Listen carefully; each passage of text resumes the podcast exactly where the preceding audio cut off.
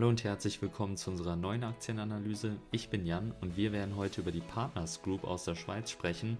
Eines der ja doch mit der spannendsten Unternehmen, die wir in der letzten Zeit so hatten. Denn hier geht es jetzt mal um Investments der anderen Art. Und zwar unter anderem der Private Equity Bereich, also genau der Sektor, in den viele gerne investieren würden aber wo das einfach nicht möglich ist, weil diese Unternehmen nicht an der Börse gelistet sind. Und die Partners Group, die ist genau in diesem Bereich tätig, primär eben auch Private Equity, aber auch andere private Marktanlagen. Und hier betreut man beispielsweise Family Offices, aber eben auch Staatsfonds und viele weitere Kunden und hatte auch ein paar namhafte Beteiligungen. Breitling ist dabei, Schleich ist mit dabei und deswegen insgesamt sehr spannend, weil die Aktie hat kaum jemand auf dem Schirm, obwohl sie auch eine spannende Cashflow-Aktie ist mit einem schönen technischen Trend und auch zu den größten Aktien aus der Schweiz gehört. Und deswegen gucken wir uns das heute mal genauer an. Wir beginnen wie immer mit einer groben Einordnung und wenn wir uns die Partners Group mal so angucken, dann sind wir natürlich im Bereich des Finanzwesens unterwegs. Ne? Es geht ja in die Richtung Vermögensverwaltung. Die, äh, das Unternehmen ist derzeit mit 25 Milliarden Schweizer Franken circa bewertet. Dividendenrendite liegt etwas unter 4%, also zwischen 3,5 und 4 und gegründet wurde die Partners Group im Jahr 1996 in der Schweiz eben damals auch schon und wenn wir jetzt noch einen Blick auf unsere Ratings werfen, dann sieht man schon ganz gut, dass wir hier auch ein recht attraktives Unternehmen erstmal auf den ersten Blick zumindest haben. Es gibt nämlich 9 von 10 fundamental, es gibt 7 von 10 Punkte technisch und im Burkram-Rating gibt es insgesamt dann noch einmal 16 von 25 Punkte, also etwas schwächer als die letzten Male, aber die anderen Ratings sehen soweit ganz gut aus. Und dann würde ich sagen, beginnen wir wie immer mit der Historie und gucken mal kurz, wo das Ganze überhaupt so herkommt, wie die Partners Group entstanden ist. Im Jahr 1996 gab es drei äh, Personen, die sich damals zusammengeschlossen haben. Das waren die Schweizer Marcel Erni, Alfred Gantner und Urs Wiedlisbach. Und die haben zuvor alle drei bei Goldman Sachs gearbeitet, haben sich dann eben zusammengeschlossen und die Partners Group gegründet. Zwei Jahre später hat man auch dann die ersten großen Erfolge, kann man sagen, äh, verbuchen können. Deswegen man, äh, weil man hat damals die mit größte Transaktion im Sekundärmarkt der Branche mit abschließen können und zu dem Zeitpunkt waren auch erst, also das erste ist ein bisschen äh, schwierig zu beurteilen, aber es waren erst 14 Mitarbeiter im Unternehmen. Warum sage ich, das ist schwierig zu beurteilen? Wenn wir jetzt im Bereich der Vermögensverwaltung, äh, Vermögensverwaltung sind oder wenn es um Investments geht, dann kommt es natürlich ganz darauf an, wie groß ist das Portfolio auch zu dem Zeitpunkt. Denn man braucht nicht so viele Mitarbeiter wie bei einem produzierenden Konzern beispielsweise. In den nächsten Jahren folgten dann eher, äh, die ersten weiteren bedeutenden Schritte, unter anderem eben der Startschuss im Bereich Private Equity, auch im Bereich Immobilien, also Real Estate. Und man hat auch ähm, in, im Bereich Private Equity dann in früheren, ähm, ja, in, in früheren Stufen sozusagen investiert. Also es gibt dann im Private Equity Bereich immer verschiedene Stufen, wann man eben einsteigen kann. Also die letzte Stufe wäre beispielsweise beim Börsengang. Das wäre dann, dann der Übergang zu Public Equity. Aber es gibt eben auch Stufen, die davor eben ähm, kommen. Man kennt ganz am Anfang die Angel- und Seed-Investoren, also die relativ zu Beginn da stehen und dann geht es in den Stufen eben immer höher. Mit den nächsten Runden steigen immer mehr Investoren ein. Was hier, wie bei vielen anderen Unternehmen, dann auch mit einherging, war die internationale Expansion nicht nur interessant, um eben Kunden weltweit zu gewinnen, sondern vor allem auch interessant, um Investments weltweit zu finden. Also es ist so eine zwei, ähm, ja, ein zweigleisiges Thema, kann man sagen. Kann Investments natürlich auch nur aus der Schweiz herausfinden, aber so hat man dann nochmal eine ganz andere Präsenz. 45 Mitarbeiter hatte man dann in dem Zusammenhang und in New York, Asien, Lateinamerika hat man die ersten Präsenzen eröffnet. 2006 hat man dann einen weiteren Meilenstein erreicht, nämlich der Börsengang. Und zwar an der SEX, an der Swiss Exchange. Also in der Schweiz ist man gelistet. Das ist auch heute noch so. Man ist Teil vom Swiss Market Index, äh, was ich eben eingangs in der Einleitung schon meinte, dass man eben zu den 20 wertvollsten oder größten, bekanntesten, wie auch immer, Unternehmen in der Schweiz gehört. Und dennoch kennen die meisten die Partners Group, denke ich nicht. Vielleicht ihr von unserer Watchlist, aber ansonsten sind die eher unbekannt. Und damals äh, waren die Mitarbeiter äh, der Partners Group auch schon die größte Investorengruppe, die es so erstmal gab.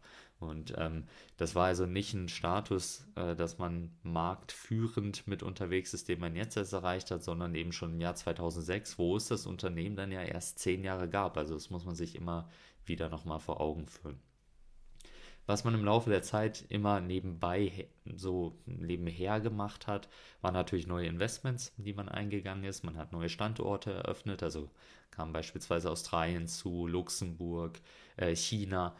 Verschiedene Mitarbeiter wurden dann eben eingestellt an den jeweiligen Standorten und man hat sein, seine Brand und ja auch sein Standing im Bereich Private Market ähm, Investments, also in der Privatmarktindustrie, das ist ja nicht nur Private Equity, aber da kommen wir später drauf zurück, das hat man immer weiter ausgebaut.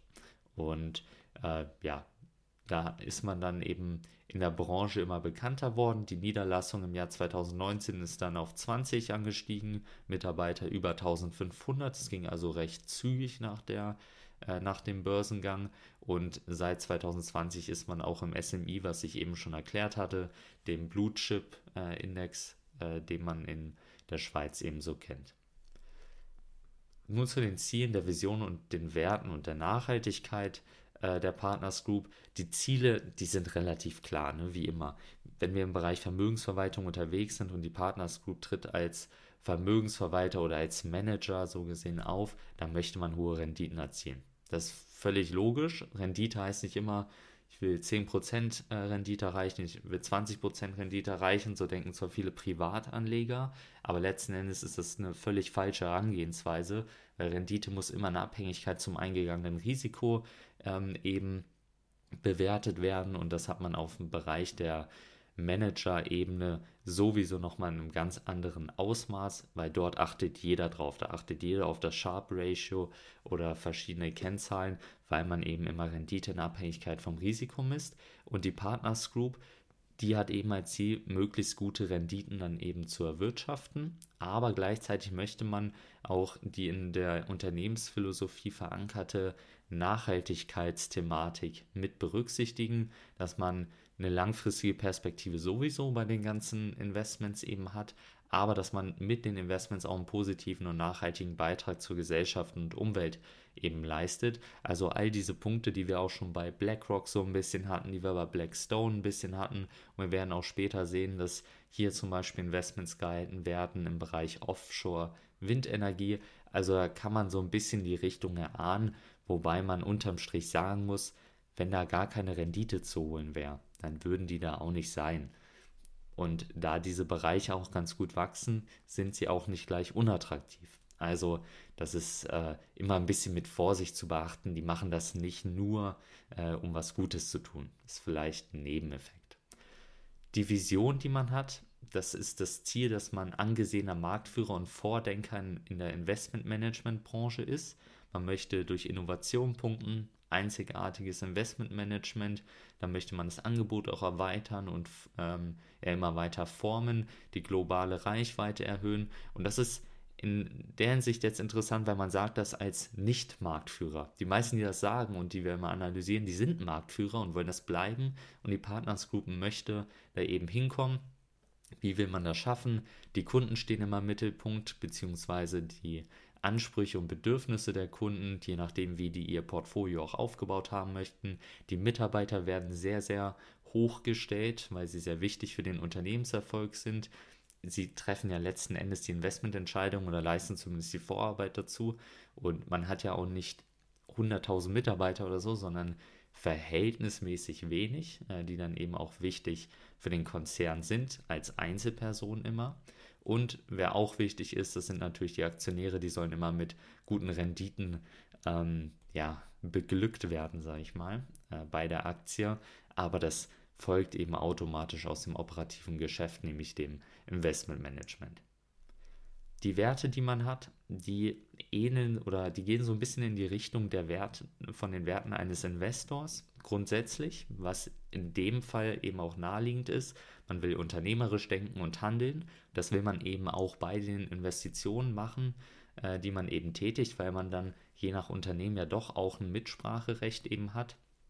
Führungskompetenzen, darauf legt man großes Wert, äh, einen großen Wert, sowohl im Bereich beruflichem Verhalten als auch persönlichem Verhalten, also dass das Menschliche so immer mit geschützt wird, sage ich mal. Qualität, Verlässlichkeit sind sonst noch so weitere Werte, die betont werden, dass man sich für die Mitarbeiter und die Kunden einsetzt, aber das ist jetzt ansonsten nichts, was großartig noch besonders ist.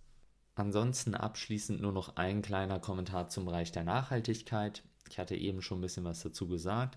Was man aber noch gemacht hat und was man erwähnen sollte, ist das Jahr 2018, als man eine Anlagestrategie, nämlich PG Live oder PG Live eingeführt hat und die widmet sich ganz gezielt sozialen und ökologischen Herausforderungen und die nachhaltige Ausrichtung, die die Partners Group so grundsätzlich hat, das ist ja die Abkürzung PG, ähm, die wurde auch nochmal dadurch belohnt, dass man in den Dow Jones Sustainability Index in 2021 und 2022 aufgenommen wurde. Also das nur nochmal kurz dazu. Wenn wir zur Aktionärstruktur von der Partners Group kommen, dann haben wir einmal die drei Gründer, Urs Wiedlesbach, Marcel oder Dr. Marcel Erni und Alfred Gantner. Die haben alle etwas weniger als 5% der Aktien der Partners Group und sind dementsprechend wirklich noch nennenswert beteiligt, was ich immer sehr, sehr gut finde. Im gleichen Bereich findet man dann auch noch BlackRock und unter der 5%-Marke dann Vanguard, ähm, aber beispielsweise auch wieder Norwegen, die Allianz als Investor, UBS, Fidelity, also auch Unternehmen, die man sonst eher selten sieht, abseits von den reinen, ich sag mal, Treuhändern für äh, ETFs und Co. Nun kommen wir zum Geschäftsmodell der Partners Group und hier ja, gibt es jetzt nicht so viel zu erklären, ähm, was sich spezifisch ähm, zur Partners Group eben sagen lässt, außer dass man sagen kann, derzeit sind es 1705 Mitarbeiter, 20 Niederlassungen auf der ganzen Welt. Ähm, außer Afrika ist man auf jedem Kontinent auch so erstmal vertreten. Natürlich viel oder von der Dichte her viel in Europa, aber auch in Nordamerika, in Sao Paulo, also Südamerika, Asien, ähm, Ozeanien. Man ist überall mit dabei und beziehungsweise Australien, Ozeanien. Und da mit diesen Standorten sucht man eben klar Kunden, aber eben auch ähm, Investmentchancen weil man, wenn man überall vertreten ist, da einfach eine viel, viel bessere Vernetzung hat, die in diesem Sektor unglaublich wichtig ist. Wen betreut man? Es sind einerseits institutionelle Kunden, Staatsfonds und Family Offices. Das ist so das Hauptgeschäft. Und ansonsten zählt man auch seit zwei Jahrzehnten Privatpersonen mit zu den Kunden dazu. Wobei wir uns da, glaube ich, alle einig sind, dass da äh, kein normaler Kleinanleger mal eben so hinspaziert. Äh, sondern wir reden hier äh, von anderen Summen. Das Portfolio der Partners Group, das umfasst derzeit vier verschiedene Anlageklassen. Einmal Private Equity, dann Private Infrastructure, Private Debt und Private Real Estate. Private Equity ist mit Abstand das Wichtigste, es macht 53 Prozent äh, eben vom Geschäft aus, vom Portfolio. Und das ist das, worüber wir schon gesprochen haben, was auch am einfachsten zu erklären ist, denn wir alle wissen, was eine Aktie ist. Und Private Equity ist letzten Endes genau das gleiche, nur dass man nicht an der Börse gelistet ist. Also es sind Unternehmensbeteiligungen und die sind jetzt nicht public, sondern werden nur auf dem Privatmarkt gehandelt. Wobei gehandelt schon wieder das falsche Wort ist, denn es ist nicht so, dass man die Aktie mal eben kurz verkaufen kann, sondern man hält sie einfach. Und dann gibt es vielleicht eine nächste Finanzierungsrunde und irgendwann beim Börsengang, Börsengang hat man vielleicht die Möglichkeit, Aktien loszuwerden, Gewinne zu realisieren. Also das ist ein ganz anderes ähm, Marktverhalten oder eine ganz andere Marktstruktur, als wir es von der Börse kennen, wo wir jeden Tag flexibel sagen können, okay, ich tausche die wieder in Cash um, die Aktien, oder ich kaufe mir andere davon. Das ist hier ein bisschen anders. Private Infrastructure ist der zweite Bereich. Hier sind unter anderem Offshore Windfarms, äh, Windfarm, Wind, wie nennen wir es auf Deutsch? Also Offshore Windfarms dabei, sowas wie Northland Power macht in die Richtung.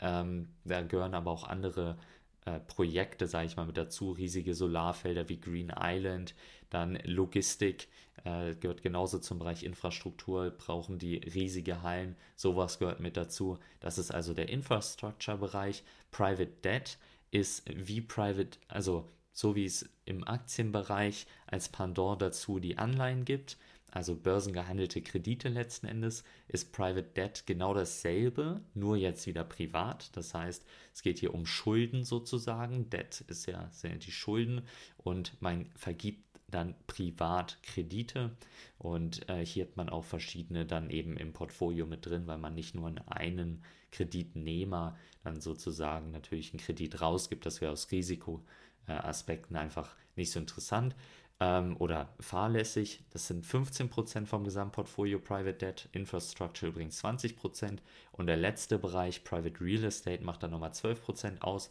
und hier sind wir dann im Bereich der Immobilien unterwegs.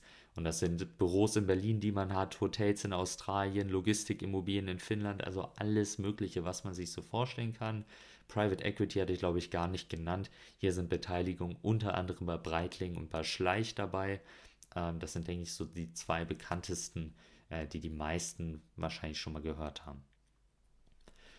Wenn wir so Private Equity mal genauer angucken und wie das Ganze abläuft, dann gibt es dann meistens so einen Private Equity Fonds. Also grundsätzlich wird jedes Investment im Bereich der ähm, ja, privaten Beteiligung bei Unternehmen Private Equity genannt, aber im Private Equity Bereich wie sie, oder Sektor, wie sich die Investors, äh, wie sich äh, die Partners Group hier befindet, da gibt es dann Private Equity Fonds, die in der Regel gebildet werden, weil man will ja als Investor dann nicht nur ein, äh, ein Unternehmen im Portfolio haben, sondern genauso wie beim Public Equity äh, möchte man ein bisschen Streuung haben. Also werden Fonds gebildet und die werden von Private Equity Firmen wie beispielsweise der Partners Group dann eben gemanagt und dafür erhalten sie dann eben auch ihr Geld.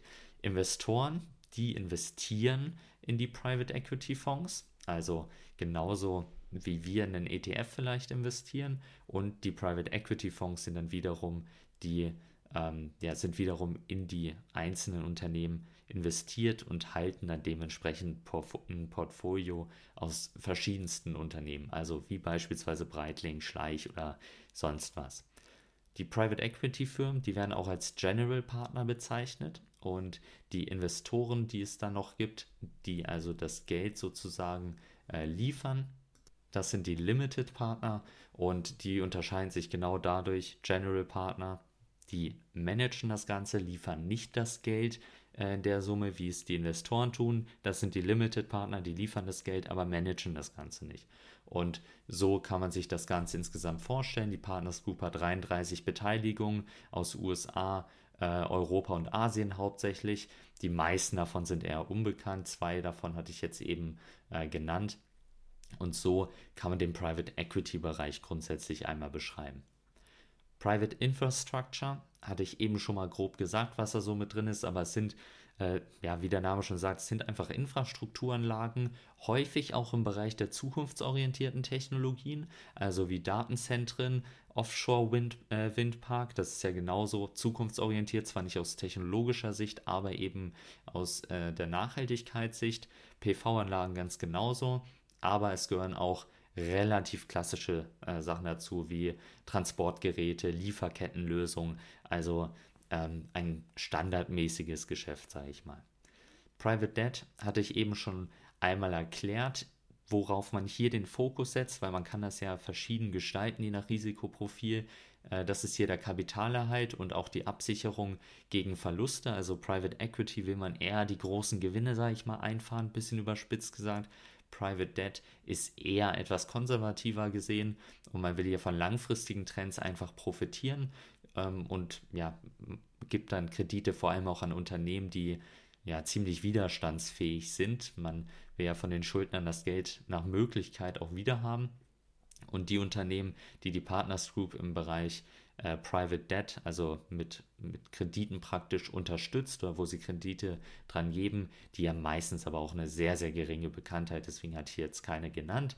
Und zum Schluss der Real Estate-Bereich, das sind 290 Immobilien und ein paar Beispiele hatte ich vorhin schon genannt, wie Logistikimmobilien in Finnland oder eben Büros in Berlin und Hotels in Australien. Wir machen weiter mit dem Burggraben von der Partners Group und hier kann man verschiedene Punkte anführen. Also einerseits, wie lange gibt es das Unternehmen eigentlich? Das sind etwas mehr als 25 Jahre und damit gehört man zu den eher jüngeren Playern. Andererseits kann man sich aber auch und sollte man sich auch angucken, wie viel Vermögen wird denn von der Partners Group verwaltet. Also wie hoch sind die Assets an der Management. Und wenn man da auf die Entwicklung guckt, da waren wir im Jahr 2013, also vor rund zehn Jahren, noch unter einer Schwelle von 50 Milliarden US-Dollar. Und wenn man jetzt mal heute guckt, dann beträgt das verwaltete Vermögen bzw. der Wert davon 135 Milliarden US-Dollar, also zum Ende des Jahres 2022. Und das ist ein durchschnittlicher Anstieg, den man hier hatte von über 3, 13 Prozent pro Jahr, was nicht der Rendite entspricht, äh, die man auf das verwaltete Vermögen äh, erzielt hat, sondern generell, wie viel Vermögen einfach in der Obhut ist. Also es gibt ja auch immer wieder Einzahlungen, Auszahlungen äh, und so weiter, die da auch äh, mit das Ganze beeinflussen. Kommen wir zu den Porters Five Forces und hier gibt es an sich nur einen wirklichen Schwachpunkt, das ist die Rivalität unter den bestehenden Wettbewerbern. Ansonsten schneidet man mittelmäßig bis gut ab. Bei der Rivalität unter den bestehenden Wettbewerbern muss man dazu sagen, dass jetzt das verwaltete Vermögen in dreistelliger Milliardenhöhe, also über 100 bzw. 100 bis 200 Milliarden US-Dollar, vielleicht erstmal ja ein bisschen imposant klingt, aber das ist nichts Besonderes. Ich habe jetzt vor ein paar Tagen, ähm, beziehungsweise müsste gestern gewesen sein, heute ist Freitag, gestern habe ich erst das letzte Mal die Quartalzahlen von Blackstone aktualisiert und die haben verwaltetes Vermögen von über einer Billion US-Dollar. Die haben diese Marke das letzte Quartal das erste Mal geknackt, sind jetzt immer noch darüber und das entspricht so circa dem aus dem Kopf jetzt dem achtfachen circa äh, von dem, was die Partners Group insgesamt verwaltet. Und da ist man einfach nochmal ein deutlich, deutlich kleinerer Player. Blackstone ist natürlich auch Marktführer, aber dann gibt es noch äh, KKR, die ebenfalls zu den Großen gehören. Und dann ist Black, äh, Partners Group insgesamt dann doch einer der kleineren Player. Und auch wenn sie Jahrzehnte an Erfahrung haben, vergeben wir deshalb nur zwei von fünf Punkte. Bei der Bedrohung durch neue Wettbewerber vergeben wir vier von fünf Punkte, denn man braucht verschiedene Aspekte, die man in der Branche einfach vorweisen muss oder sollte, damit man Erfolg hat. Das ist einerseits eine gewisse Größe, damit man eben auch ähm, ja, gewissen Track Record, der nachweisbar ist, äh, eben zeigen kann. Der Track Record ist gleich der zweite Punkt, also wie hat man sich in der Vergangenheit geschlagen, wie gut legt man die Gelder an. Und was genauso noch mit dazugehört, ist das gesamte Netzwerk. Also man findet keine Investments, wenn man eine Ein-Mann-Firma ist, die zu Hause im Büro hockt. Dann ist das im Private Equity Bereich vor allem sehr, sehr, sehr schwierig. Man muss gut vernetzt sein, damit man eben auch die guten Chancen findet und dass man auch Zugang zu dem bekommt.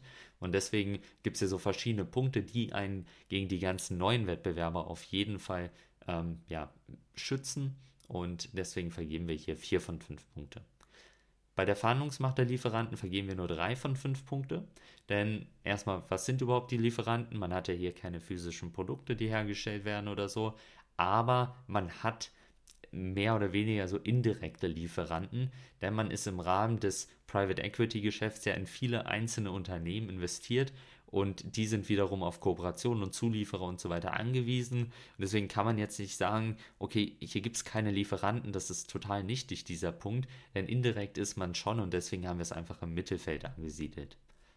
Bei der Verhandlungsmacht der Kunden vergeben wir ebenfalls drei von fünf Punkte, denn wer sein Geld von Dritten verwalten lassen will, der hat erstmal verschiedene Möglichkeiten. Die Fonds, die jetzt die Partners Group selbst hat, sind da nur ein Weg von sehr, sehr vielen. Nichtsdestotrotz muss man sagen, dass die Verhandlungspositionen der Kunden und auch von dem Unternehmen, also der Partners Group, ziemlich ausgeglichen sind. Es ist nicht so wie auf dem ETF-Markt, wo man ja, die Qual der Wahl hat und es gibt hunderte MSCI Worlds oder so und die wollen sich alle mit den Gebühren unterbieten. Das ist hier schon deutlich exklusiver. Das ist der eine Aspekt, den man berücksichtigen muss, was für die Partners Group spricht. Auf der anderen Seite hat man den gleichen Punkt wie auch bei, ich ziehe wieder, zieh wieder den Vergleich, bei ETFs und Co. Es kostet einen nicht wirklich etwas, zu einem anderen Partner, äh, zu einem anderen Anbieter hinzugehen. Und genauso ist es hier eben auch. Will ich jetzt einen Private Equity Fonds haben, dann will ich natürlich den besten. Aber wenn ich jetzt zwei gleiche habe, dann will ich den, der günstiger ist. Und wenn jetzt jemand teurer ist, ja, dann gehe ich woanders hin. Oder wenn jemand eine bessere Performance abgeliefert hat, dann muss der andere zumindest geringere Gebühren oder so haben. Also diese Vergleiche, die man als ganz normaler Mensch eben macht, die gibt es hier auch. Und deswegen sehen wir das Ganze als ausgeglichen an insgesamt. Und deswegen drei von fünf Punkte. Das Einzige, was man hier jetzt noch ähm, ja, berücksichtigen muss, klar, man kann sich ganz einfach entscheiden, ich gehe jetzt zu Fonds A oder Fonds B, aber wenn man sich erstmal dafür entschieden hat, dann ist es nicht ganz so einfach. Man kann natürlich auch jederzeit sagen, oder nicht ganz jederzeit, aber man kann recht flexibel sagen, ich möchte aus dem Fonds raus, ich investiere in einen anderen Fonds, aber da gehen natürlich Kosten mit einher und das ist ein bisschen anders als ähm, ja, bei den üblichen ETFs, sage ich mal. Bei der Bedrohung durch Ersatzprodukte zum Schluss vergeben wir auch drei von fünf Punkte, denn ETFs als passive Anlagelösung werden immer beliebter, immer bekannter und man sieht das auch ganz gut, wenn man mal einen Blick auf beispielsweise BlackRock wirft, aber auch äh, eben generell die Branchenentwicklung. Der Anteil, der insgesamt in passive Investmentlösungen wie ETFs gesteckt wird, der steigt. Und das liegt an verschiedenen Aspekten. Einerseits, klar, es gibt die äh, Verfechter der Effizienzmarkthypothese, die sagen, okay, man kann nicht outperformen ähm, und man braucht sein Portfolio auch nicht so individualisieren. Gut, das ist der eine Bereich, aber der, der Großteil, der hat vor allem die Ansicht, also von denen die ETFs in ETFs investieren, auch in diesen großen äh, Mengen, es kostet nicht viel und es ist gleichzeitig im Verhältnis zu den Kosten, was man bekommt, relativ effizient zumindest. Und damit kann die Partners Group einfach nicht mithalten, denn das Netzwerk, das ganze Unternehmen, die ganzen Kosten, die da entstehen, die müssen irgendwie kompensiert werden. Und das ist was anderes als bei einem Index, der sowieso nur abgebildet wird und wo man vielleicht die Technologie und so weiter dahinter braucht. Denn hier müssen die Investments ausgewählt werden, sie müssen richtig analysiert werden, man muss sich überlegen, lohnt sich das, das aufzunehmen oder nicht. Das heißt, man hat einen anderen Kostenapparat, dem äh, dann eben dieser Fonds gegenübersteht. Und diese Kosten müssen von diesen Fonds eben gedeckt werden. Und dementsprechend vergeben wir hier drei von fünf Punkte, weil das spricht schon so ein bisschen dagegen, aber man kann nicht leugnen, dass gerade wenn man so in Private Equity oder so rein will, dann hat man eben nicht viele Möglichkeiten und oftmals gibt es auch attraktive Chancen. Deshalb 3 von 5 insgesamt im Mittelfeld und das gesamte Burgram-Rating hat dann 16 von 25 Punkte. Kommen wir nun zum CEO, welcher nicht einer der drei Gründer ist, sondern David Layton. Layton leitet das Executive Team von der Partners Group den Global Executive Board, beziehungsweise das, und ist gleichzeitig noch Mitglied des Global Investment Committee des Unternehmens, was eben alles Gremien sind, die ziemlich relevant sind für die Unternehmensführung. Der CEO teilt seine Zeit hauptsächlich zwischen dem amerikanischen Hauptsitz in Colorado in den USA und dem globalen Hauptsitz in Zug in der Schweiz auf, wodurch man schon mal gleich sehen kann, was so regional vor allem relevant ist äh, für die Partners Group. Und zuvor hat er bereits, äh, bereits die Private Equity Abteilung geleitet und hat die Partners Group im Vorstand auch vertreten hinsichtlich mehrerer Portfoliounternehmen, ähm, die man eben selbst äh, eben hält. Dementsprechend hat er auch ein ganz gutes Verständnis dafür, gerade für den Private Equity Bereich, welcher das, äh, das äh, wichtigste Segment ist für Leighton, beziehungsweise für die Partners Group. Leighton selbst hat einen Bachelorabschluss gemacht an der Marriott School of Management äh, in Provo in Utah in den äh, USA und er hat im letzten Jahr ein Gehalt in Höhe von 1,72 Millionen Schweizer Franken bekommen. Im Jahr davor waren es 1,5 und wenn man sich das Gehalt vom letzten Jahr äh, jetzt anguckt, dann sind da auch natürlich wieder Pensionsleistungen und so weiter mit dabei. Aber wir bewegen uns hier in einem Rahmen von unter 2 Millionen Schweizer Franken und ich kann ja schon mal vorwegnehmen, der Gewinn, der lag im letzten Jahr, beziehungsweise in den letzten Jahren so um die eine Milliarde, beziehungsweise etwas über einer Milliarde äh, Schweizer Franken, in 2021 sogar bei anderthalb fast und dementsprechend sind wir da auch bei der Mitarbeiteranzahl und so, die man hat, was ja alles nicht so viel ist, ist man da in einem äh, angemessenen Rahmen aus meiner Sicht unterwegs. Wir können weitermachen mit der fundamentalen Analyse zu der Partners Group und wenn wir hier als erstes einen Blick auf den Umsatz werfen, dann sehen wir eine nicht besonders konstante Entwicklung. Von 2018 bis 2022 haben wir zwar eine Wachstumsrate von 9% im Durchschnitt, was auch grundsätzlich so dieses mittlere Wachstum ganz gut beschreibt, aber es gab Ausreißer in, in 2019 und dann nochmal in 2021. 2021 hatte man einen Umsatz in Höhe von über zweieinhalb Milliarden Schweizer Franken und jetzt in 2022 ist man wieder unter zwei Milliarden. Dieser Rückgang, ähm, der lässt sich aber ganz einfach erklären und dieser Rückgang, der ist auch im größeren Kontext, wenn man jetzt mal 2018 bis 2022 betrachtet, völlig normal. Also eher muss man 2021 als Ausreißer mal außen vor lassen und bezieht es nicht mit ein, als dass man jetzt 2022 so besonders schlecht darstellt. Wie verdient die Partners Group Geld? Es sind im Prinzip eigentlich nur zwei äh, verschiedene Segmente oder zwei Zahlungsströme, die reinkommen. Das sind einmal die Management Fees und dann noch die Performance Fees. Wenn man einen Fonds managt, dann bekommen Sie dafür pauschal und unabhängig davon, wie der Fonds jetzt abschneidet, eine gewisse Vergütung. Und darüber hinaus gibt es dann noch eine Performance-Fee, die dann davon abhängig ist, wie gut der Fonds denn äh, am Ende des Tages wirklich performt hat. Und dementsprechend ist der, ist der Umsatz immer, beziehungsweise setzt sich der Umsatz immer aus diesen zwei Bereichen zusammen. Wirft man jetzt einen Blick auf das Jahr 2022, also auf das letzte Jahr, dann sieht man aber recht deutlich, welcher von beiden Bereichen viel relevanter ist. Und das sind nämlich die Management-Fees. Wenn man jetzt aber mal nicht nur das letzte Jahr anguckt, sondern den bisschen größeren Kontext, mal beispielsweise den Ausreißer 2021, dann sieht man recht schnell, dass diese Management-Fees, die sich zwar recht stetig entwickeln, dass die auf einer selben Ebene geblieben sind, beziehungsweise eben leicht gestiegen, aber die Performance-Fees in so einem Jahr, wo die Börse explodiert, das hat man natürlich nicht nur bei der Börse selbst mitbekommen, sondern auch im Private Equity Markt, dass man dort auf einmal viel höhere Performance-Gebühren erheben konnte. Und dementsprechend hatte man eher einmalig dann so hohe Performance-Fees, die das Ganze so ein bisschen verzerren zum Positiven, aber die eben nicht nachhaltig sind. Die müssen ja jedes Jahr aufs Neue mit der Rendite, die erwirtschaftet wird, mit den Fonds eben wieder neu begründet werden. Und man hatte da zahlreiche Exits, auch im äh, Private Equity Bereich, konnte viel realisieren an Gewinn und deshalb hatte man 2021 dann eben diese hohen Umsätze.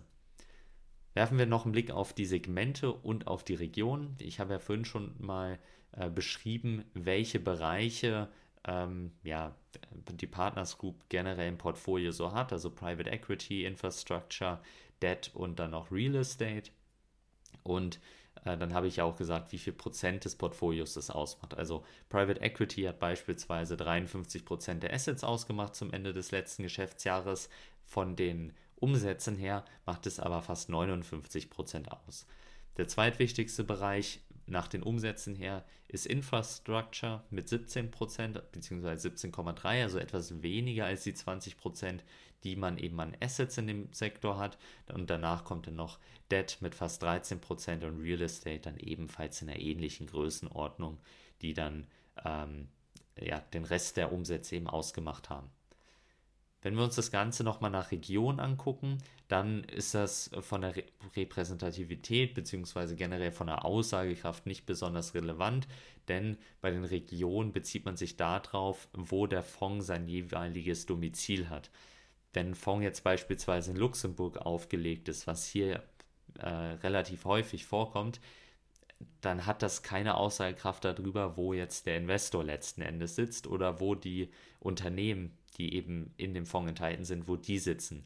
Das heißt, wenn ich jetzt sage, 37% des Umsatzes kommen aus Luxemburg, 33,5% äh, Prozent kommen wieder woanders her, 16% aus den USA und so, das hat insgesamt nicht wirklich äh, Auswirkungen. Und diese 33,5%, die ich eben mal so abgetan habe, die kommen von irgendeiner britischen Kanalinsel, ähm, die aber letzten Endes jetzt nicht wirklich große Relevanz hat, sondern das hat dann wieder äh, für Investment-Vehikel gewisse Vorteile.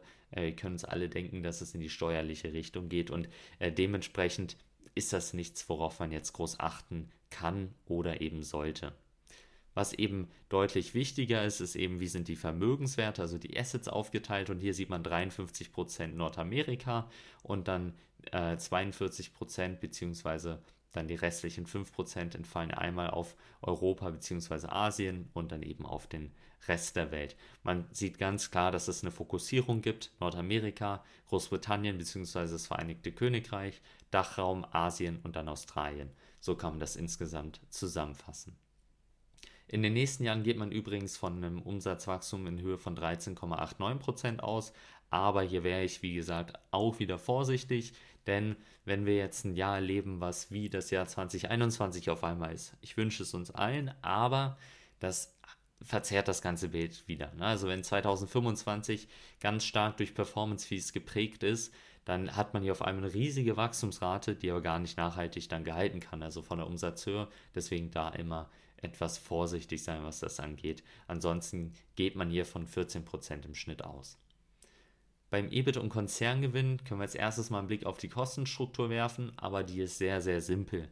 Bei der Kostenstruktur hat man die allgemeinen Kosten, die Verwaltungskosten, dann noch ein paar äh, Personalkosten. Das ist in dem Fall auch wirklich das Wichtigste, äh, die Vergütung der Mitarbeiter, weil die sind auch wieder an gewisse erfolgsabhängige Komponenten gebunden und das ist auch etwas, was durchaus sinnvoll ist äh, und auch gängig ist. Also im Investmentbanking und so ist ja, äh, wird ja viel mit Boni gearbeitet, mit Bonifikation und dadurch, dass die Partners Group auch performanceabhängig zumindest zum Teil äh, bezahlt wird, ist das nur eine logische Herangehensweise, das auch so bei den Mitarbeitern zu machen, damit die auch motiviert sind.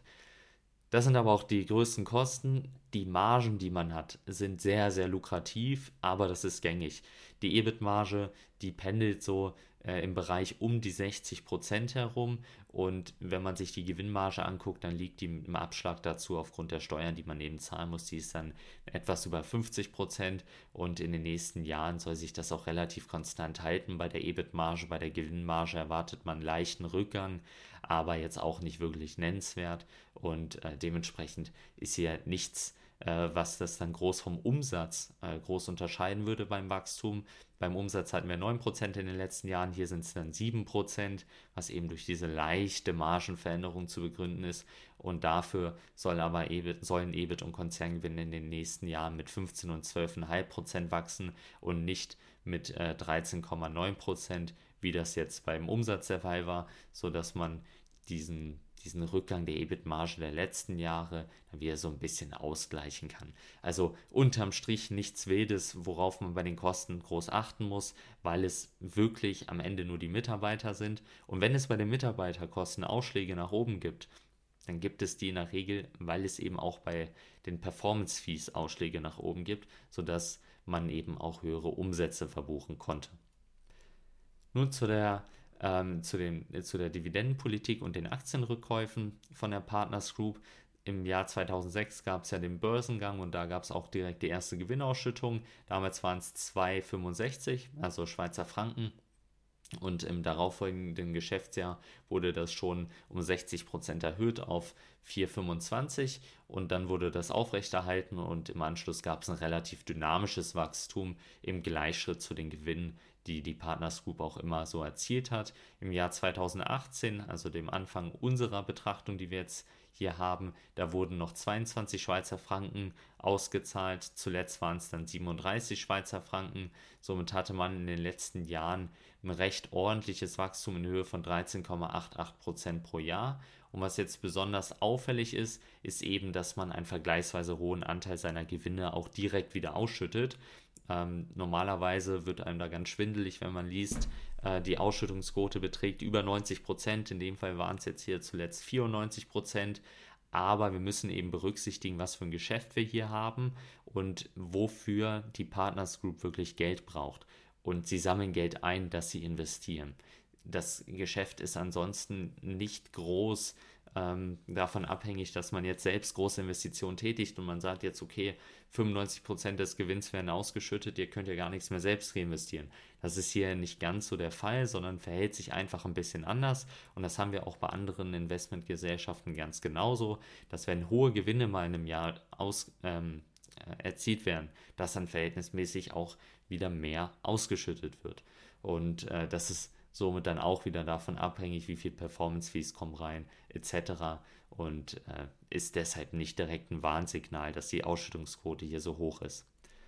Aktienrückkäufe sind seit mehreren Jahren ebenfalls ein Thema, aber man sieht unterm Strich nicht wirklich äh, einen Unterschied. Also die letzten Jahre hat sich die Aktienanzahl eigentlich kaum verändert. Es ist ein Wachstum von 0,06 Prozent, weil dem äh, gegenüber, also den Aktienrückkäufen, stehen dann eben äh, steht dann eben die steigende Anzahl der, aus, äh, der ausstehenden Anteile, dass man welche eben ausgibt. Aber insgesamt ist das äh, vernachlässigbar, kann man sagen.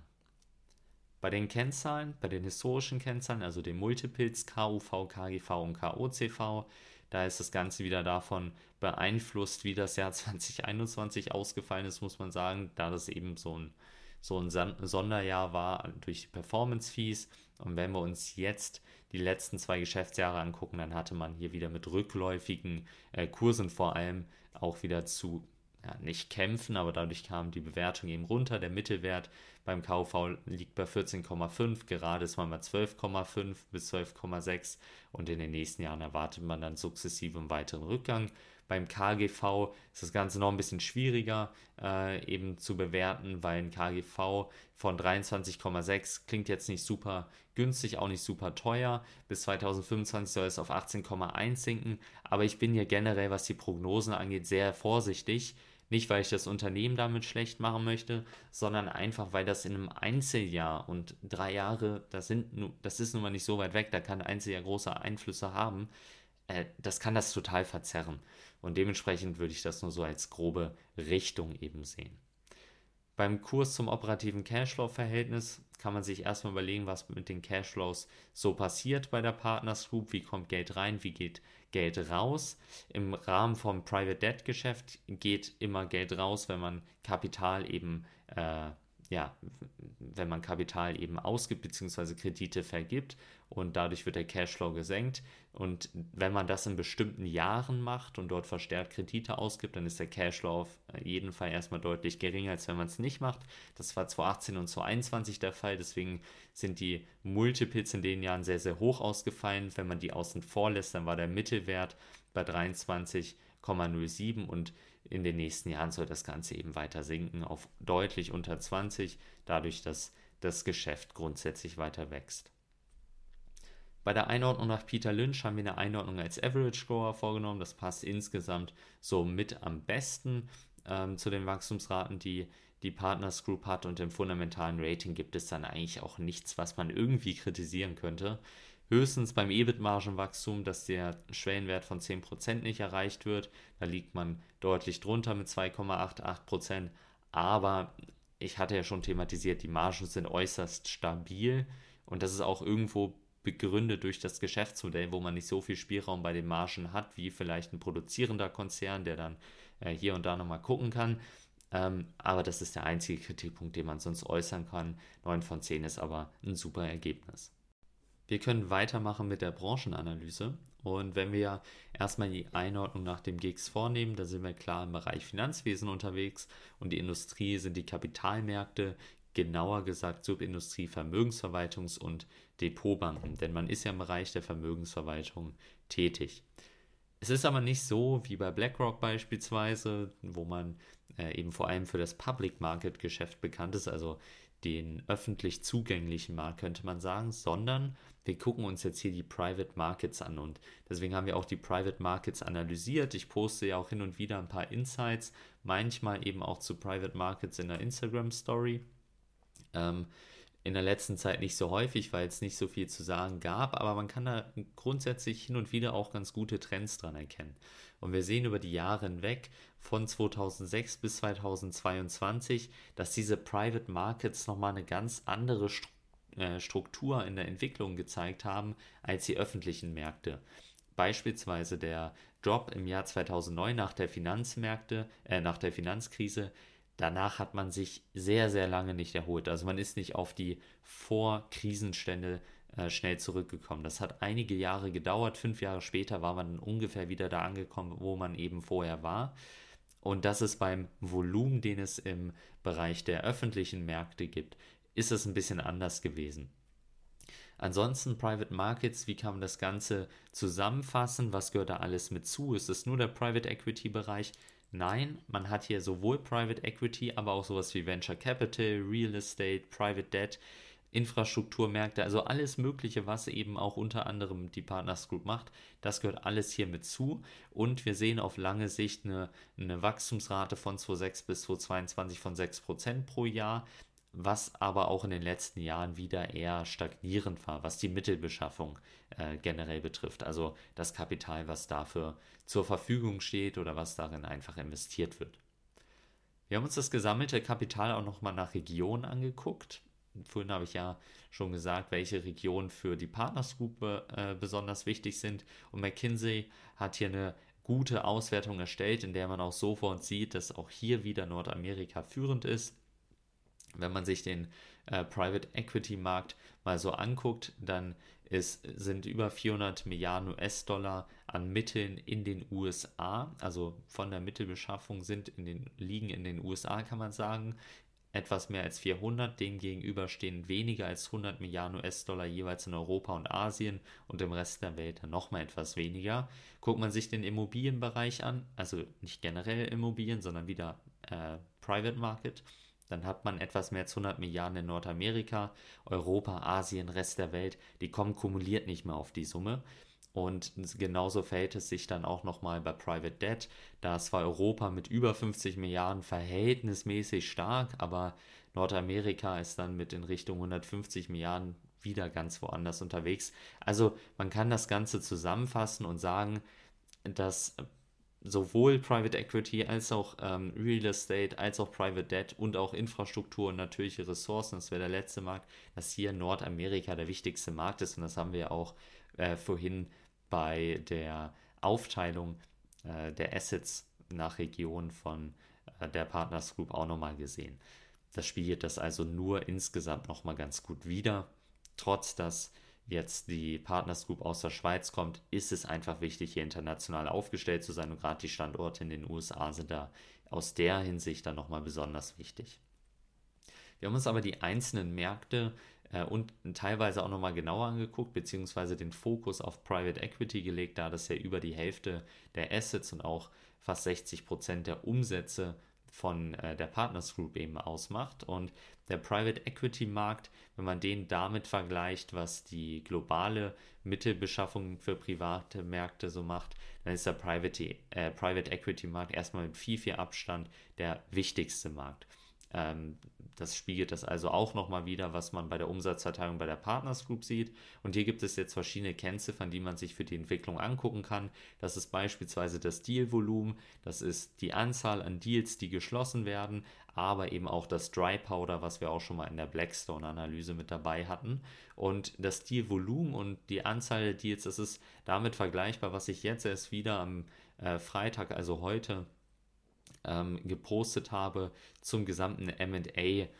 Sektor, sage ich mal, also Mergers and Acquisitions, wie viele Deals werden da geschlossen, wie viele Akquisitionen ähm, gehen da durch, also erstmal die Anzahl und dann das Volumen der Deals, also vielleicht eine Übernahme im Wert von 10 Milliarden, eine im Wert von 5 Milliarden und dann die, ähm, die einzelnen Werte zusammengerechnet, das macht dann das Volumen aus. Und ähnlich ist es hier jetzt auch im Bereich Private Equity, wenn man sich das Deal-Volumen anguckt und dann die Anzahl der Deals. Das Deal-Volumen haben wir je Quartal uns genauer angesehen. Äh, dafür stehen ganz gute Daten zur Verfügung und man sieht, dass das über die Jahre sehr, sehr konstant war. Von 2017 bis 2020 hat sich, im, also zu 20 erstes Quartal, hat sich nichts getan. Zu 20 zweites Quartal, da war Corona-Crash, beziehungsweise der Crash begann im März, aber das war dann die Phase, wo es so schlimm wurde. Ähm, also zweites Quartal, alles sehr unsicher. Da ging es einmal runter, da hat sich das Dealvolumen nahezu halbiert, also ähm, mit über 40% Verlust gegenüber den anderen Quartalen so ungefähr. Und im Anschluss daran, Q3, war dann schon wieder auf dem Vorniveau, Q4 war dann über dem Niveau, was man die ganzen letzten Jahre überhaupt erreichte. Der Grund dafür ist ganz einfach, das ist auch das, was wir an den Kapitalmärkten gesehen haben, Zinsen auf einmal alle weg, beziehungsweise gerade in den USA äh, gab es keine Zinsen mehr, andere Bereiche werden viel attraktiver. Dann hat man auch über die gesamte Niedrigzinsphase gesehen, dass ja teilweise wirklich irre Bewertungen gezahlt wurden, und das hängt eben wieder damit zusammen, wie zinst man die Gewinne ab. Ähm, also in der Rechnung bzw. Berechnung des fairen Werts, so wie wir es auch machen. Wie zinst man äh, die Gewinne ab, die in der Zukunft erzielt werden? Welche Multiples akzeptiert man? Was, ist die, was sind die alternativen Investments, wenn es auf dem Sparbuch, sagen wir übertrieben, 0% gibt, beziehungsweise generell bei den, äh, bei den Anlagen die äh, festverzinslich sind, sehr, sehr wenig gibt, dann werden andere wieder attraktiver. Und das hat die ganze Zeit 2021 geprägt, sodass das Dealvolumen, was auch dort geschlossen wurde, ungefähr 50 bis teilweise fast 100 Prozent höher lag äh, gegenüber den, äh, dem Dealvolumen, was man davor der, in der Zeit so hatte. Und dann hat man Q3, Q4 2022 wieder gesehen, das Blatt wendet sich und man ist wieder auf dem Vorniveau sozusagen angekommen und das hat sich dann in der letzten Zeit nicht mehr so gut entwickelt. Das genau, was ich eben gerade beschrieben habe, war ja auch das, was man dann letzten Endes bei den Performance Fees, bei den Umsätzen äh, von der Partners Group gesehen hat. Und ähnlich verhält es sich auch bei der Anzahl der Private Equity Deals. Sie sind dann 2021 nach oben geschossen und 2022 kamen sie eben wieder deutlich zurück. 2020 waren sie teilweise dann eben auch schon höher. Das Dry Powder, was ich eben schon einmal angesprochen hatte, das bezieht sich darauf, wie viel Geld liegt, ich sag mal salopp, liegt einfach so rum und wird gerade nicht verwendet. Also welches Kapital ist noch nicht investiert und wartet darauf, äh, wartet auf gute Investmentchancen, um dann platziert zu werden. Seit 2003 ist das um 11,11% im Jahr pro, äh, im Durchschnitt pro Jahr gewachsen, was auf verschiedene Gründe zurückzuführen, also auf verschiedene Aspekte zurückzuführen ist. Das ist grundsätzlich nicht negativ, dass, die, dass, die, äh, dass das Dry Powder insgesamt wächst. Also man könnte ja meinen, gibt es keine interessanten Investments mehr oder warum wächst das? Muss natürlich auch berücksichtigen, dass das Geld entwertet wird. Das heißt, eine höhere Summe ist nicht direkt auch eine höhere Summe ähm, real betrachtet. Aber das ist natürlich nicht mit 11,11% zu begründen. Man sieht aber so seit 2014 ziemlich konstant, dass es immer weiter angestiegen ist. Und selbst in den Jahren wie 2020, 2021, äh, wo eben das eingetreten ist, was ich vorhin beschrieben hatte, dass man da sehr, sehr hohes Deal-Volumen eben verbuchen konnte, selbst da ist das Kapital weiter angestiegen gegenüber den Jahren zuvor. Und man kann das jetzt eben verschieden interpretieren. Grundsätzlich muss man aber sagen, es wartet sehr viel Geld darauf, investiert zu werden.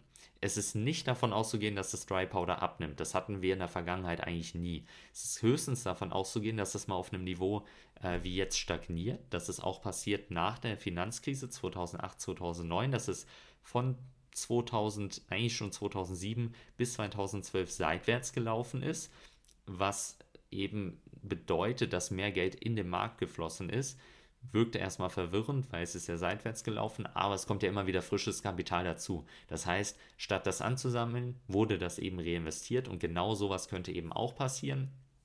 Ähm, und das macht es für die Partners Group einerseits attraktiv, könnte man sagen, weil eben eine große äh, Lust auf Private Equity dann bestehen könnte, wenn sowas erstmal einsetzt und das Ganze losgeht, weil es bringt die Bewertung ja auch nach oben, wenn immer mehr in den Private Equity Markt rein wollen, beziehungsweise die ihr Geld endlich investieren wollen, dann nimmt man irgendwann auch schlechtere Deals an und das treibt die Preise nach oben.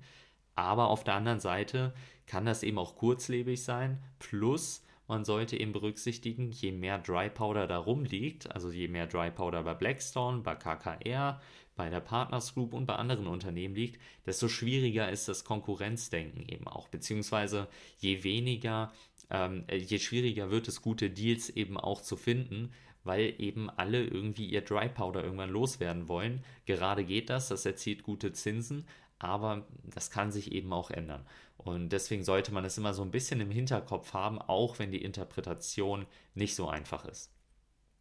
Unternehmensumfeld. Das haben wir uns zuletzt nochmal angeguckt. Welche Private Equity Unternehmen gibt es so? Und hier haben wir jetzt mal Bezug auf Europa genommen, welche es hier generell so gibt. Denn die weltweit bekannten haben wir schon gesprochen und die kommen auch später nochmal im Konkurrenzvergleich, beziehungsweise gleich.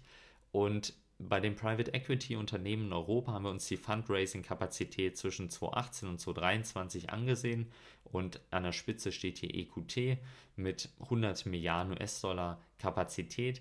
Partners Group ist insgesamt jetzt auf Platz 7 mit etwas mehr als 25 Milliarden, 26,5 äh, um genau zu sein. Und äh, dementsprechend ist man hier schon unter den führenden Unternehmen mit dabei, auch wenn man nicht ganz an der Spitze ist. Eine Grafik hatte ich noch versprochen, beziehungsweise eine Statistik, und zwar ganz am Anfang, und zwar die Offshore-Windparks. Dort macht die Partners Group ebenfalls mit, beziehungsweise ist investiert. Und zwar wenn man sich die Marktanteile der Betreiber von Offshore-Windparks mal so anguckt in Europa nach installierter Leistung, dann ist auf Platz 1 sowas wie Ørsted, ähm, auf Platz, boah, wie viel ist das? 7 bis 8 ist Northland Power beispielsweise auch, kennen die meisten von euch hoffentlich auch. Aber wir sehen auch die Partners Group, die hier mit dabei ist und die circa 2% für sich beanspruchen konnte in ganz Europa, eben als Investor. Also man hat zwar als ähm, als Hauptgeschäft im Private Equity, aber man merkt eben dadurch, dass man eben gewisse Präsenz durch die Investments dann eben äh, hier zeigen kann. Im Konkurrenzvergleich wollen wir uns jetzt neben äh, der Partners Group dann nochmal Blackstone und KKR vor allem angucken. Das sind die zwei bekannten, sage ich mal, und dann noch die Carlyle Group aus den USA. Die dürften für den einen oder anderen bekannt sein, aber insgesamt eben nicht so wie Blackstone und KKR. Ich will mich bei diesem Konkurrenzvergleich aber dieses Mal gar nicht so auf die Umsatzentwicklung oder sowas beziehen oder auch nicht auf die Margen, denn es ist nicht ganz so einfach, wie man das eben bei äh, Unternehmen hat wie zwei Automobilhersteller oder etwas der Art. Denn in diesem Fall ist es ja ganz klar davon abhängig oder wird auch ganz klar durch Einzelereignisse, durch einzelne Jahre verzerrt und davon abhängig, wie die einzelnen Bereiche so laufen. Und äh, wenn wir uns die Unternehmen jetzt erstmal so angucken, die wir hier im Konkurrenzvergleich mit dabei haben, also Blackstone, KKR und Carlyle neben der Partners Group, dann kann man erstmal von der Größe sagen, Carlyle ist kleiner, die haben 10 Milliarden US-Dollar Market Cap, während dessen KKR mit 50 Milliarden viel, viel größer ist und auch Blackstone sowieso nochmal. Bei der Dividende fällt auf, dass KKR eine verhältnismäßig niedrige Dividendenrendite hat Partners Group liegt so im Mittelfeld, äh, genauso wie Blackstone ähnlich einzuordnen, zumindest von der Region. Und Carlyle hat ungefähr 5%. Die sind aber auch mit einer relativen Schwäche unterwegs. Wenn man sich nämlich mal Blackstone, Partners Group und auch KKR anguckt, dann haben die zumindest einen neuen mittelfristigen Aufwärtstrend oder den vielleicht wieder gebrochen. Aber sie hatten den Ansatz einer Bodenbildung und haben diese auch zumindest zeitweise schon mal vollendet. Bei Carlyle ist es so, die haben die Bodenbildung noch nie verlassen. Die laufen immer noch seitwärts und drohen eher nach unten wegzubrechen. Und dadurch kommt dann mehr oder weniger auch diese höhere Dividendenrendite eben zustande, weil sie einfach noch deutlich niedriger notieren und sich nicht so wirklich von den Tiefs äh, bis dato einfach lösen konnten. In den letzten Jahren, äh, wenn man die Performance mal so von den einzelnen Unternehmen vergleicht, dann kann man das Ganze in zwei Bereiche einteilen. Wir haben einmal Blackstone und dann noch ähm, ja, die Partners Group, welche beide sehr gut abgeschnitten haben und ähnlich auch performt haben. Und wenn man dem gegenüber dann nochmal äh, eben Blick auf Carlyle und KKR wirft, dann haben die doch erheblich schlechter performt. Gerade Carlyle, die jetzt nicht nur die ganze Zeit eine relative Schwäche hatten, äh, sondern eben auch zuletzt dann nochmal mit einer relativen Schwäche aufgefallen sind. Da ist das also nochmal so ein bisschen äh, von der Performance äh, einfach ein bisschen schlechter gewesen. Was auch interessant ist, und das ist normalerweise etwas, was wir erst zum Schluss in der Analyse ansprechen, das ist das systematische Risiko, was ich in dem Fall ziemlich ausschlaggebend finde, weil letzten Endes ähm, sind die Unternehmen sehr, sehr gut vergleichbar. Zwar ist es mit den Kennzahlen eine gewisse Sache, ähm, ihr könnt in die Analyse gerne reingucken, da steht die nochmal drauf, aber ich finde, das greift hier etwas zu kurz für den Podcast, um das genauer zu erklären. Aber wenn man sich mal das systematische Risiko der einzelnen Aktien anguckt, dann fällt eins auf. KKR, Blackstone und auch Carlyle sind unheimlich ähm, risikobehaftet. Also sie haben ein unheimlich hohes systematisches Risiko, was man wegdiversifizieren kann im Gesamtportfolio, aber die haben alle einen Beta-Faktor, der bei 1,8 circa liegt. Die Partners Group hingegen hat einen Beta-Faktor, der nur bei ca. 1 liegt und die korrelieren auch viel weniger mit dem Gesamtmarkt. Klar, das hängt auch damit zusammen, dass man aus der Schweiz ist und ähm, das spielt da auch alles mit rein. Aber das ist trotzdem etwas, was hier sehr, sehr stark auffällt, weil die anderen drei sind gefühlt auf einem Fleck in der Matrix, die wir mal einbauen. Und die Partners Group kann sich davon deutlich abheben, was ich aus Risiko, was ich aus der Risikoperspektive her sehr interessant finde und äh, was man durchaus berücksichtigen sollte. Ansonsten für die normale gängige Tabelle am besten nochmal in die Analyse reingucken, wer, wen das interessiert. Wir gehen dann jetzt weiter zu den Chancen und Risiken. Bei den Chancen und Risiken sehen wir als erstes die zwei Chancen der äh, Wachstum der privaten Märkte und dann noch Expertise und Erfahrung bei der Partners Group als Vorteil. Das erste Wachstum der privaten Märkte, das ist generell das Branchenumfeld. Also klar, das hat sich jetzt in der kleineren Zeiteinheit, in der äh, kürzeren Perspektive alles so ein bisschen verändert, dadurch, dass Investments in äh, risikobehaftete Anlageklassen generell etwas unattraktiver wurden, steigende Zinsen und so weiter. Das ist ein Thema für sich, aber auf lange Sicht kann man trotzdem sehen, und das kann man vor allem auch beim verwalteten Vermögen der Partners Group ganz gut messen, dass die privaten Märkte für viele immer interessanter werden und dass dort, äh, dort eben auch nach attraktiven Investmentchancen gesucht wird. Da das für Einzelpersonen oder für kleine Unternehmen oder wie auch immer nicht so einfach ist, das zu machen, mal eben so auf ein Unternehmen zuzugehen und zu fragen, kann ich bei euch investieren, äh, bedarf das einfach Unternehmen oder Verwalter wie der Partners Group, die dann sowas als Fonds auflegen, dann hat man es diversifiziert. Das heißt, man kommt nicht wirklich um Blackstone, KKR oder eben auch Partners Group drumherum. Ähm, gerade aus dem Aspekt der Diversifizierung und auch der Vernetzung weltweit gesehen. Wenn man sich die Assets under Management ganz äh, mal über die äh, ganze Zeit anguckt, also nicht nur seit 2013, sieht man seit 2005 ein Wachstum der AUM von über 20% pro Jahr. Kein einziges Jahr war rückläufig, egal ob Krise oder nicht.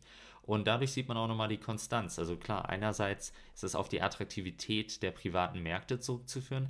Andererseits muss man auch sagen, hat das was damit zu tun, wie gut und wie attraktiv die Partners Group einfach auch als, ähm, ja, als Verwalter, als Manager von diesen Fonds äh, generell ist und wie sie sich einen Namen gemacht haben. Und diese erhöhte Nachfrage, die wir zwangsläufig durch diese Wachstumsraten sehen, da können wir jetzt nichts wirklich gegen sagen, dass das aufhören sollte. Ähm, da finden sich keine Gründe für. Es könnte sich mal abschwächen temporär durch sowas wie das Zinsumfeld. Aber diese Expertise und Erfahrung, die kann der Partners Group einfach niemand nehmen. Und genau diese Expertise und Erfahrung, die sehen wir auch als zweiten großen Vorteil, sind inzwischen äh, ja fast 2000 Arbeitskräfte, die in 20 Ländern weltweit arbeiten. Die Mitarbeiter sind der Schlüssel zum Erfolg, das sagt die Partners Group ja selbst. Und deswegen werden sie auch viel performanceabhängig bezahlt, beziehungsweise davon hängt die Bezahlung mit ab.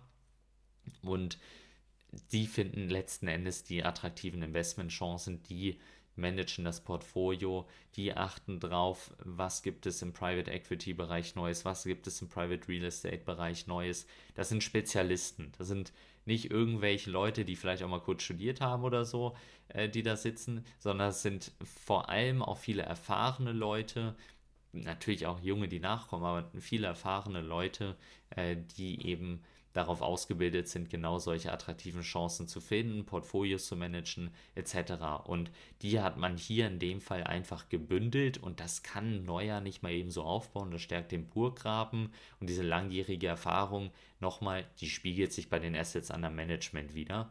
Und äh, dementsprechend sehen wir das als zweiten großen Vorteil, um langfristig auch gut von diesem Trend der privaten Märkte als Investment eben zu profitieren. Als Risiken sehen wir einmal das Risiko Abhängigkeit von Gesamtwirtschaft, gesamtwirtschaftlicher Entwicklung, das, was wir also gerade sehen, und als zweites Risiko die Regulierungsverschärfung. Das erste bedarf keiner großen Erklärung. Die Eintrittswahrscheinlichkeit ist bei mittel bis hoch, weil da kann die Partners Group nicht mal was machen. Also das ist ein externes Risiko, was jedes Unternehmen aus dem Sektor hat, was auch jedes andere Unternehmen letzten Endes irgendwo hat Ähm, aber gerade wenn es um Investments geht, dann wird es immer so sein, dass in Phasen der Rezession weniger investiert wird als in Phasen, ähm, wo der Boom einfach da ist. Und davon hängt dann nicht nur der Wert von den einzelnen Investments ab, auch wenn man das im Private Market nicht ganz so äh, einfach messen kann wie äh, ja, Sekunden aktuell beim normalen Aktienmarkt. Aber das ist das eine und andererseits äh, sind die andererseits sind die Zuflüsse einfach auch andere in schwächeren Phasen und das sieht man dann äh, bei verschiedenen Indikatoren. Dealvolumen hatte ich angesprochen, dann auch die Anzahl der Deals sind alles Aspekte, die hier mit reinzählen und die das nochmal widerspiegeln. Und da kann man nicht wirklich was gegen machen. Die Auswirkungen sind aber grundsätzlich, sofern man gut durch die Krise kommt, vernachlässigbar, wenn man jetzt in Dekaden beispielsweise denkt. Denn das ist die gesamte zyklische Entwicklung, die eine Wirtschaft nun mal so durchmacht und die sich dann eben auch bei sowas widerspiegelt. Die Regulierungsverschärfungen sind dagegen schon etwas interessanter. Die Wahrscheinlichkeit, dass es eintritt, sehen wir jetzt hoch an und die Auswirkungen bei niedrig bis mittel.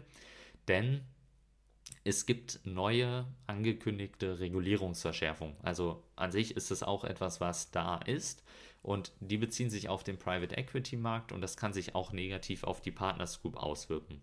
Die Verschärfungen, die beziehen sich auf unterschiedliche Teile, wie beispielsweise die Kapitalanforderungen oder auch das Umgehen mit MA-Deals. Und lange Zeit war es so, dass dieser Private Equity Markt relativ ja, leicht reguliert war. Ne? Also der Fokus der Behörden und der Regierung lag eher woanders, bei Banken, gerade auch nach der Finanzkrise. Und spätestens ähm, seitdem, äh, seit, äh, seit diesem Jahr, als die EU und auch die USA verschärfende Regulierungsmaßnahmen getroffen haben, ist es jetzt aber auch im Private Equity Markt einfach nochmal ein bisschen was anderes geworden. Beispielsweise MA-Deals, also Übernahmen, Fusionen, Mergers und Acquisitions, die werden stärker überwacht, die werden stärker kontrolliert. Es gibt andere Anforderungen an die Berichterstattung, es gibt andere ESG-Regeln, die man vielleicht noch berücksichtigen muss. Und all diese Punkte, wenn man jetzt nur mal sich heraus, herauspickt, Kapitalanforderungen, die haben einfach einen negativen Einfluss darauf, was in der Branche geschieht, wie attraktiv die Branche ist für Investments, also wie viel Kapital in den Markt fließt, aber eben auch, wie viel Rendite man erzielen kann.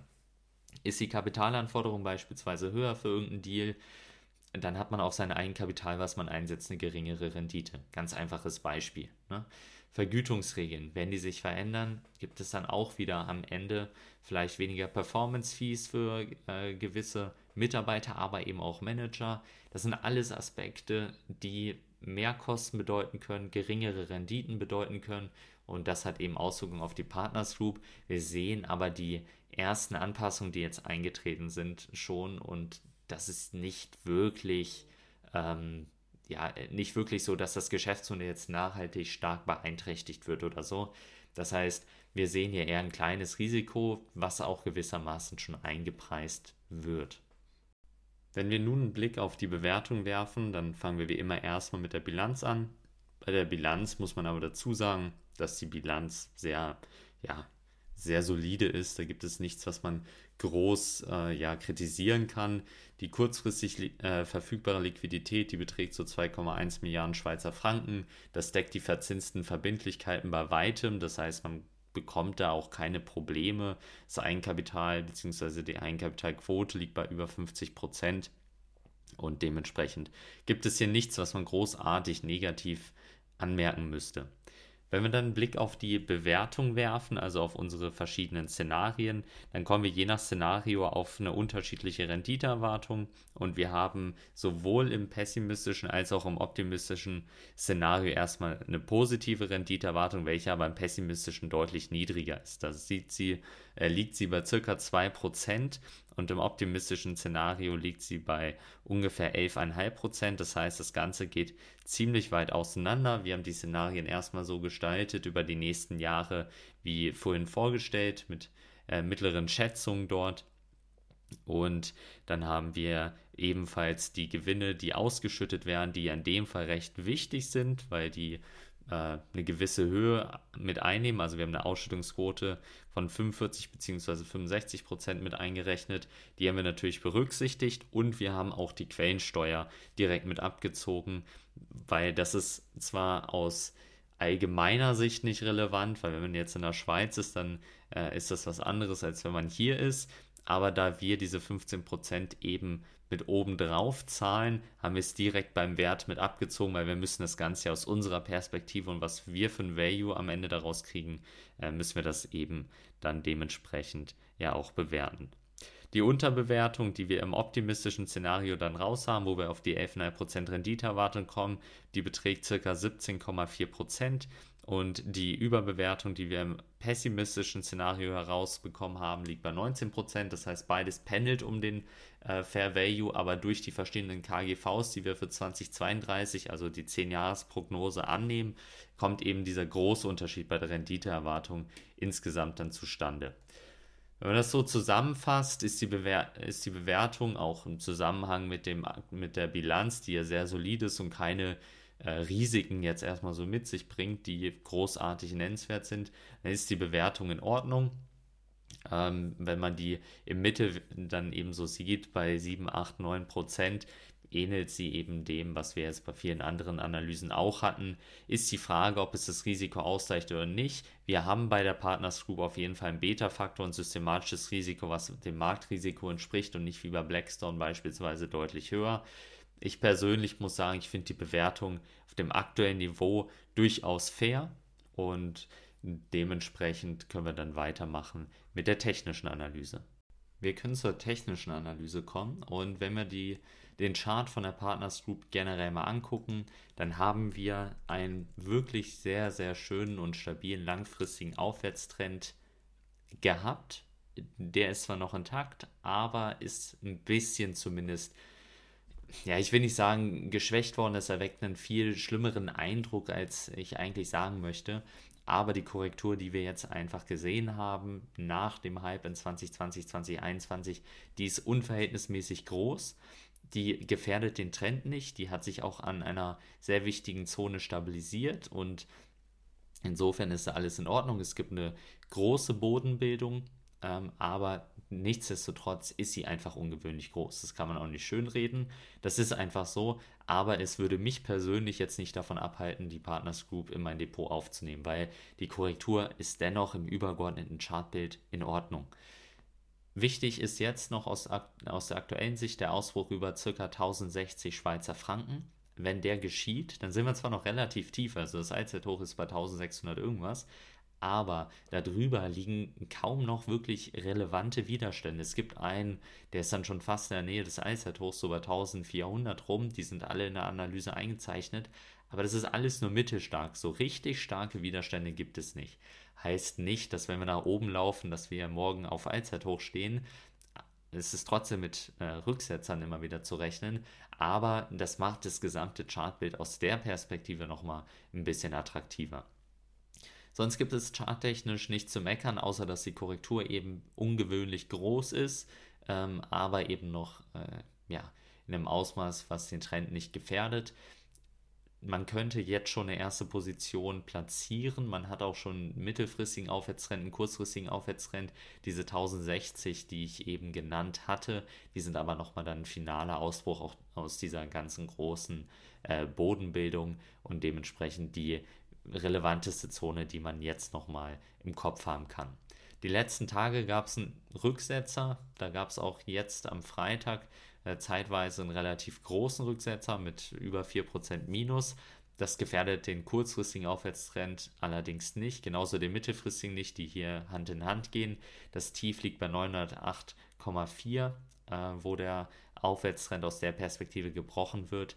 Man muss sich aber jetzt fangen, wenn der Trend nochmal gebrochen wird, der kurzfristige Aufwärtstrend bis mittelfristige und wir unter diese 908 rutschen, dann braucht man wieder eine ganze neue Stabilisierung und dann ist es wirklich auch wichtig, dass wir früher oder später über 1060 ausbrechen. Aber das kann sich dann eben nochmal länger ziehen und würde dem übergeordneten Chartbild auch nicht gut tun. Je länger diese Bodenbildung dauert, desto ungewöhnlicher wird diese Korrektur nun mal. Genau. Im technischen Rating gibt es 7 von 10 Punkte. Die einzigen Punkte, die abgezogen werden, sind alle Punkte für die Trendstabilität, weil durch die große Korrektur hat sich die EMA-Anordnung bzw. die Anordnung des EMAs und des MAs, den wir mal betrachten, verändert. Und äh, die Trendstruktur, die wir die letzten Jahre hatten, beziehungsweise die Dynamik, die ist jetzt einfach nicht mehr intakt. Und äh, dementsprechend werden hier, äh, gehen hier alle drei Punkte dafür verloren aber 7 von 10 ist dennoch noch immer ein gutes Rating. Wir können nun zum Fazit der Analyse kommen und hier kann man, denke ich, erstmal festhalten, dass das, was die Partners Group macht, unheimlich interessant ist. Also, beziehungsweise man kriegt es von außen natürlich nicht so mit, ähm, aber gerade dieser Private Equity Bereich ist für jemanden wie oder für uns generell, ähm, wo wir immer Aktien analysieren, die ja gelistet sind, ist sowas wie Private Equity nochmal was anderes. Ne? Also, es ist nochmal eine Stufe weiter und dementsprechend durchaus interessant, finde ich zumindest. Und wenn man das im Depot irgendwie abbilden möchte, dann kann man das zumindest indirekt über so eine Partners Group machen oder Blackstone oder was auch immer. Indirekt, warum? Naja, es ist ja so, man investiert nicht wirklich in diesen Private Equity, äh, in diesem ja, Private Equity Bereich oder generell in den Private Market, sondern man investiert in die Aktie, die in dem Bereich tätig ist. Also wenn man wirklich in den Private Equity Markt möchte, dann bräuchte man einen Fonds oder so, wo die Private Equity Holdings dann halt drin sind. Aber grundsätzlich äh, ist, glaube ich, verständlich, warum ich die Branche insgesamt interessant finde. Die nächsten Jahre können eher schwierig werden, das kann ich mir vorstellen. Allerdings hat man in den letzten Jahren auch ganz gut gesehen oder auch der, nach der letzten Krise ganz gut gesehen, dass die Partners Group generell trotzdem abgeliefert hat. Also beispielsweise die Assets under Management sind gut weiter angestiegen, auch nach der Finanzkrise, auch als der Gesamt, gesamte Private Market sich nicht so prall entwickelt hat. Und deswegen bin ich da eigentlich auch ganz optimistisch. Technisch gesehen ist die Aktie attraktiv. Ich finde, die große Korrektur ist zwar ein Makel, aber nicht unbedingt weiter schlimm. Zudem wäre es ja auch eine Aktie, die eher in ein Cashflow-Depot eben reinkommen würde, wo die Dividende gewissermaßen auch mehr im Vordergrund steht. Hier muss man sich bewusst sein, dass die auch mal unterschiedlich ausfallen kann. Also man steigert die zwar relativ dynamisch, aber je nachdem, ob man mal ein Jahr hat, wo hohe Performance-Fees erhoben werden können oder nicht, kann sich das Ganze etwas verschieben, wenn man dann vielleicht auch mal eine Sonderausschüttung oder so macht. Das ist zumindest möglich. Ansonsten für mich persönlich ist die Aktie nicht interessant. Ich suche gerade einfach keinen Wert aus dem Bereich des Finanzwesens. Ich habe sowieso kein Cashflow-Depot, ähm, entspricht also nicht meiner Strategie. Hätte ich aber eins und ich wäre jetzt bei Blackstone noch nicht drin, dann würde ich mich wahrscheinlich äh, für Partners Group oder Blackstone entscheiden, je nachdem, wer das bessere Signal liefert und wie das gesamte restliche Depot aufgebaut ist. Also Blackstone ist zwar als Global Player bzw. als Marktführer nochmal ein Stück weit stärker vom Burggraben aus meiner Sicht, aber man zahlt eben auch dafür und man muss eben auch berücksichtigen, dass man äh, bei Blackstone jetzt nicht so eine cleane Bodenbildung hat aus meiner Sicht wie beispielsweise bei der Partners Group und man holt sich durch die Partners Group weniger systematisches Risiko mit rein, was ich vorhin angesprochen hatte. Das sind so Punkte, die für die sprechen und man findet eher auch eine andere Cashflow-Aktie aus den USA als eine andere Cashflow-Aktie aus der Schweiz. Ne? Und das wären für mich so Gründe, die für die Partners Group sprechen, aber das soll nicht gegen Blackstone sein. Ähm, beide Aktien finde ich interessant. Ich würde bei der Partners Group nur wirklich darauf achten, dass die am besten Zeiten auch den Ausbruch über 1060 Schweizer Franken eben schaffen. Das ist mein Fazit zur Analyse. Äh, wie immer keine Anlageberatung, sondern nur das, was wir herausgefunden haben, nach bestem Wissen und Gewissen. Und damit alles Gute und bis zur nächsten Woche.